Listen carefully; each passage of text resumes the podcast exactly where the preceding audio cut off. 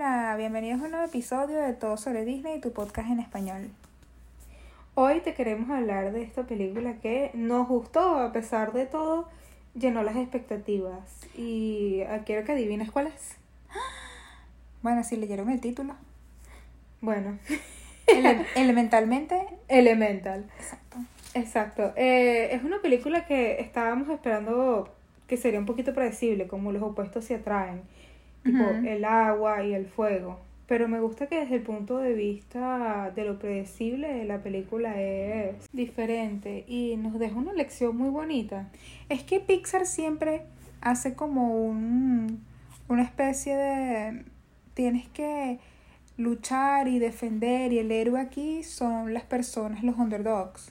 O sea, las personas que tú menos te imaginas es el verdadero héroe. Pero a mí me gustó muchas veces que tú piensas que el fuego y el agua son completamente diferentes. Y no, fíjate que él cuando él estaba con la mamá, spoilers, totalmente spoilers. Sí, alert. perdón, perdón. Cuando él Ya está en Disney Plus, vamos. Con él está, exacto, si no la has visto, tienes una tarea que hacer y tienes que verla. Exacto. Así que pausa esto en este momento, ve la película y regresa. Gracias. Bueno, eh, cuando la mamá de la de fuego está prediciendo si ellos hacen una buena pareja y ella dice, ella puede encender la llama, pero él no puede encenderla, como que todo el mundo piensa que él no puede encenderla porque él no tiene fuego. Y es algo que no saben, que los elementos, el agua, puede reflejar la luz de tal manera que el, la misma agua puede iniciar una llama. Ay, qué romántico. Exactamente, y es como, eso me gustó mucho porque me pareció muy profunda, me pareció que Sí, pero eso por un aunque lado. los opuestos sean tan opuestos como este caso, que es el agua y el fuego, hay algo de similitud, hay algo que los une, hay algo que permite esta relación. Sí, amiga, pero también está ese, ese trama, esa trama de la película que está basada justamente en la, en la vida del director Peterson, que es sobre mm, la inmigración. Entonces, en el caso de él, su propia infancia y él como, o sea, creciendo en una comunidad asiática dentro de Nueva York. O sea, esa es la de él. Y esa que- similitud que podemos ver aquí. Sabemos de que obviamente la gente de fuego representa eh, obviamente esas culturas que son muy este, orientadas a la familia, como es la cultura latina o es la cultura asiática, que somos justamente muy, muy honoramos nuestra familia y respetamos mucho los valores familiares. Y también Nueva York o esta ciudad que siempre representa, que también lo veo en Zootopia, que representa esa mm, Unión como- de diferentes culturas, diferentes Exacto. razas. Hay una diversidad, Como todo todos conviven. en armonía, sí. Y fíjate que todo es como un ciclo, como la gente de aire depende de alguna manera de la gente de agua. Y fíjate que hasta la gente, lo, lo que la gente no, no sabía o no sospechaba que es que cuando ella hace el vidrio y hace un vidrio tan bello y tan artístico, se necesita aire para haber fuego. No hay, no hay fuego sin aire. Y por lo tanto, Es que claro, justamente para hacer vídeo tienes que soplar. Tienes que, exactamente, y se usan todos esos elementos y me parece que usarlos como para una película de niños y explicar cosas tan profundas con, con cosas tan básicas es, es bellísimo. Sí lo fue, pero por una parte está eso. Ah, bueno, y también me encantó que el señor Agua era muy, era muy cuchi, pues era muy simpático y siempre estaba llorando, y era sí, muy pero yo no emocional. entendí eso, como que ellos quisieron demostrar como que el agua es muy temperamental en el sentido que es muy sentimental. Y Es yo verdad. creo que, no sé, es como el, el dicho este que dice que la gente nunca se baña dos veces en el mismo río. Porque el agua es muy cambiante.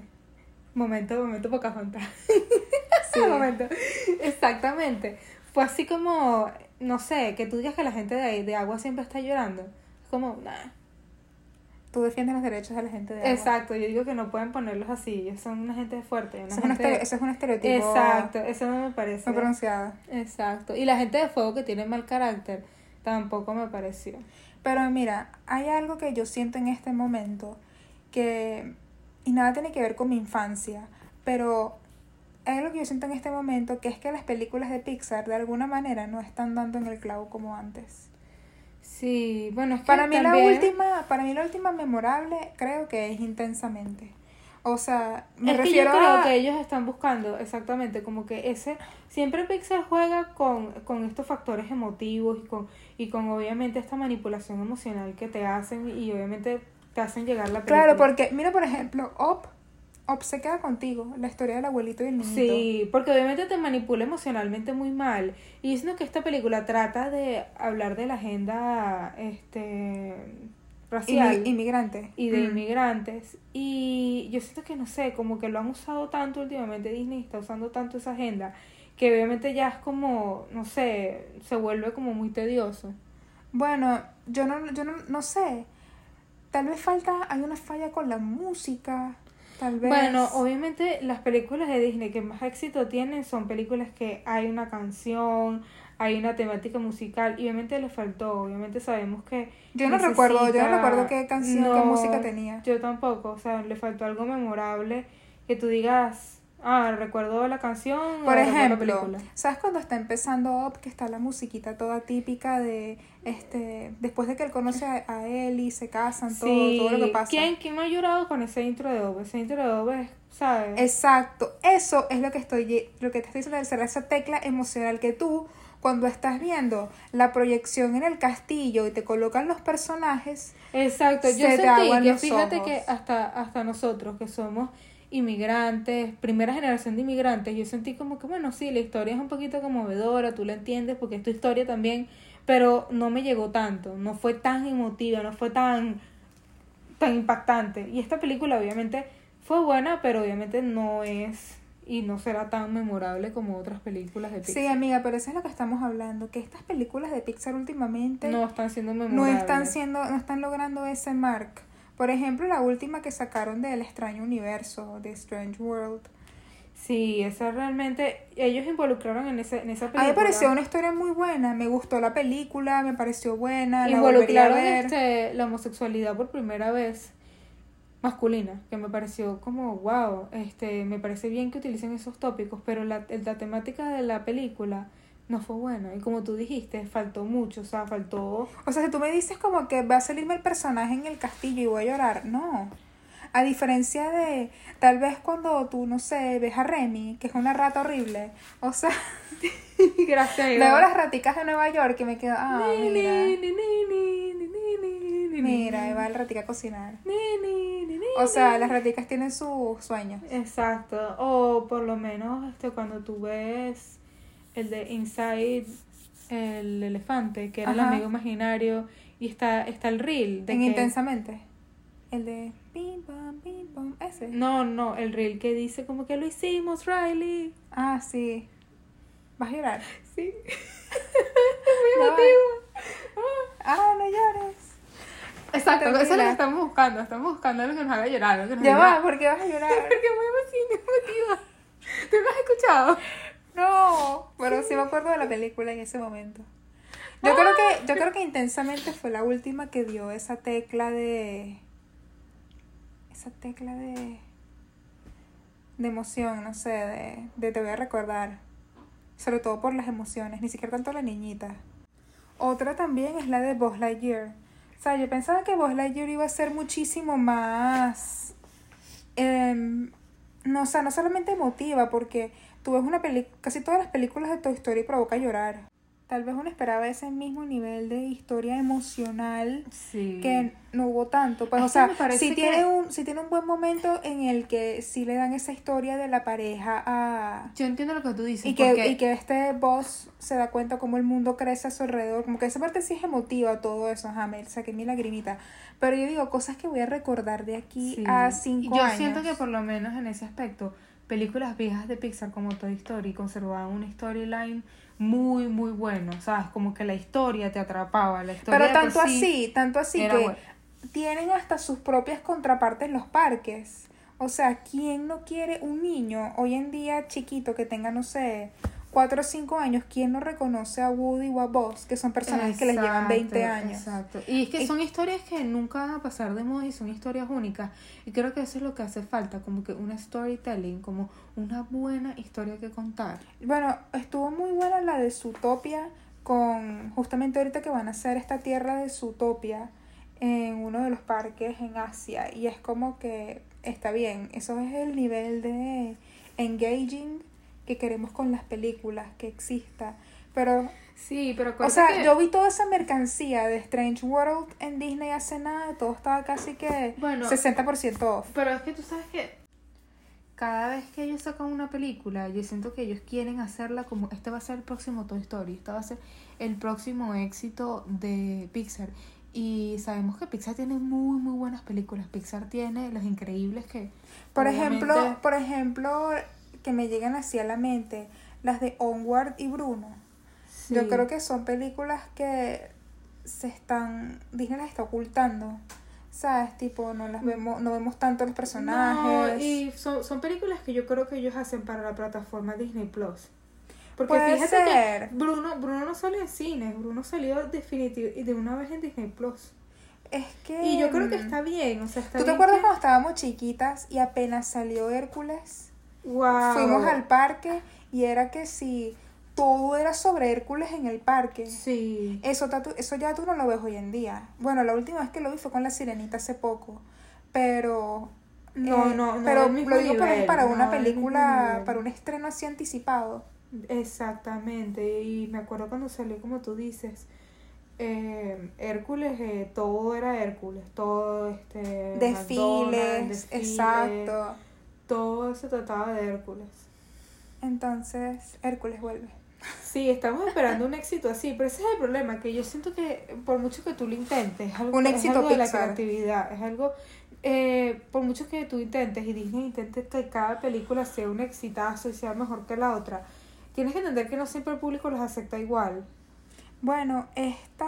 mm, Ahora viene una que se llama Helio. No sé si has visto el tráiler. Fíjate, por lo menos yo creo que eso, ese Helio, bueno, quiero verla, de verdad que... Es la que aparece un niño que creo que tiene como un problema en el ojo, una discapacidad, o tiene como. Es un niño especial. Y de alguna manera, accidentalmente, o sea, estoy contando el tráiler, si no lo han visto, vayan a verlo. No estoy diciendo nada de la película. El niño de alguna manera, accidentalmente, va para Marte, o va para la Luna, o una estación Ah, sí, espacial. hablando de Marte, es como la película esta... Eh... Marte necesita mamá. Exacto. Sí, esa película Disney la enterró y está bien enterrada. O sea, Sí. yo no sé qué tiene esa película que le toca algún nervio a alguien de Disney que no quieren que nadie sepa que existe. Bueno, la película es un poquito cringe. En Marte las marcianas no tienen hijos, sino que salen de la Tierra como vegetales, como los marcianos crecen como vegetales y usan esta apropiación cultural y los marcianos tienen acento jamaiquino y tienen como que eh, facciones jamaiquinas, entonces me pareció bastante cringe. Oh, ya. Como que utilizan un poquito esa este apropiación cultural. Como que tienen dreads y esas cosas y como que Drelo. drelos y está como está como muy muy rara la película. Sí, amiga, yo asumo que. Como la- que lo que quieren decir es como aprecia a tu mamá, como que Marte necesita este gente que te sepa cuidar. como Pero la animación, el estilo de animación para mí, es el dibujado, el, Sí, el es hecho a esa animación de computadora. computadora que ellos Sí, es así como la de Expreso Polar. Ujú. O sea, es como muy rara. Muy, eh, también, también la animación es muy cringe. Como de computadora de, de los 90. Sí, un ahí hoy en día te hace algo mejor. Totalmente. Entonces creo que Pixar enterró esa película. Son cosas que no, no estaban eh, dis- dispuestas ni predestinadas a llegar a ningún lado, creo. Exacto, pero Pero son, hay muchos errores. Antes de, antes de tener un éxito tan grande y tan bueno como Los Increíbles, hubieron millones de errores, hubieron millones de Sí, sí, fallos. sí. Estamos claros que conseguir hacer una obra de arte de, de ese nivel, que obviamente que le encante a todo, a todo público, no es fácil. Pero los increíbles tienen el Incredicoaster en California y también tienen casi que parte del Contemporary. Es que claro, que o sea, no tú encanta aquí, eso. tú aquí ves Elemental teniendo el mismo futuro en éxito porque en, No, en no, cuanto no a veo. ingresos se refiere, la película hizo muy bien nada más en box office. No, exactamente. Pero yo Estilo, siempre lo veo tuvo, como... tuvo un presupuesto de 200 millones de dólares y recaudó nada más en box office, o sea, los que lo fueron a ver al cine, 492 millones, que eso es duplicarlo. Sí. Pero claro, Disney o Pixar siempre buscan más. O sea, siempre están como que queremos el, el siguiente Baby Yoda, cómo vamos a hacer el merchandising de esto, que ahí es donde viene el verdadero dinero. Totalmente, que la gente obviamente le gusta el personaje. Pero que también Sí. los niños tengan el bolso para el colegio de eso, que las niñas se disfracen del personaje. Sí, pero yo veo estas películas que hace Disney como eh, para mantener Disney, Disney Plus al día. Como que hay películas que salen que son exclusivamente para televisión. Y yo siento que este es el tipo de películas que tú ves un domingo en la tarde planchándote el cabello. Son ese tipo de películas que... Para eso es elemental. Sí, exactamente. Y está bien porque uno paga Disney Plus para ver lo nuevo, o sea, para ver cosas nuevas. Y si Disney Plus solamente tuviera los clásicos y las películas que, entonces, ¿sabes? ¿Cuál es el sentido si no está saliendo nueva programación? Es verdad. Em, a mí me encantó Onward. De repente creo que no va a ser muy... Obviamente no va a ser muy recordada y dentro de unos Pero años... como es una historia de hermanos, me encantan las historias de hermanos y, y fue muy bella la película en general, pero claro, toda esa trama de el papá, los pantalones, todo eso, claro, o sea, ¿quién, quién va a recordar eso en un futuro? Totalmente. Y la animación tampoco me, me enloqueció mucho, ¿sabes? Y lo mismo pasa en Elemental, o sea, se entiende que... ¿Cuánto le darías tú del 0 al 10 al evento? mm, Hablando de que de- del 8 al 10 son películas ultra memorables y del 1 al 2 son películas como... bueno, este, seguro, seguro, seguro puede irse para el Oscar, pero también está la de Disney Wish, ¿sabes? La que va a salir ahorita en diciembre. Exacto, tenemos nuestras esperanzas puestas. Esa de Wish, Wish. se ve increíble, amiga. Es la presión, yo creo que es la presión de constantemente estar sacando una historia todo Claro que, Dish no, claro que Wish no es de... No es de no es de Pixar, Pixar, es pero de Disney. sabemos que es de Disney. Exacto. Bueno, quién sabe, tal vez algún día les traemos un episodio de, o sea, un Obviamente. Disney, un Disney versus Pixar. Pero por ahora con Elemental nos quedamos, pues la última y ahora saldrá Helio. No sé, pero estoy así, ves, no estoy tan emocionada. Estoy como que, ah, bueno, Bueno, pero sabemos que son películas para Disney Plus y ya. en verdad. Así es. Para verlas en Disney Plus una tarde mientras te planchas el cabello. Exactamente. ese- Pero definitivamente no veo la atracción. O sea, por ejemplo, entiendo que la tierra de Zootopia la hayan creado en atracción para que la gente vaya, se tome fotos, todo eso. Y, se- y también te puedas comer las paletas esas de... Sí, que se comen. De los piecitos. este, ay, son tan lindas las paletas. Exacto. rojas. Pero, no sé, por ejemplo, de Elemental, ¿qué le puedes ver? De repente te pueden vender De esas obras de hielo. ¿sabes qué sería buenísimo? Que hicieran como un puesto de comida, de eh, comida como barbecue de fuego. Y sea como Korean barbecue. ¡Ah! Me encantaría, me encantaría como este venden este esta carne así, como con una salsa teriyaki así, ¿sabes? Como fuego. Ujú. Me gustaría. Y te venden con picante de verdad. Pica, este, escúchame, Pixar, escúchame, Disney.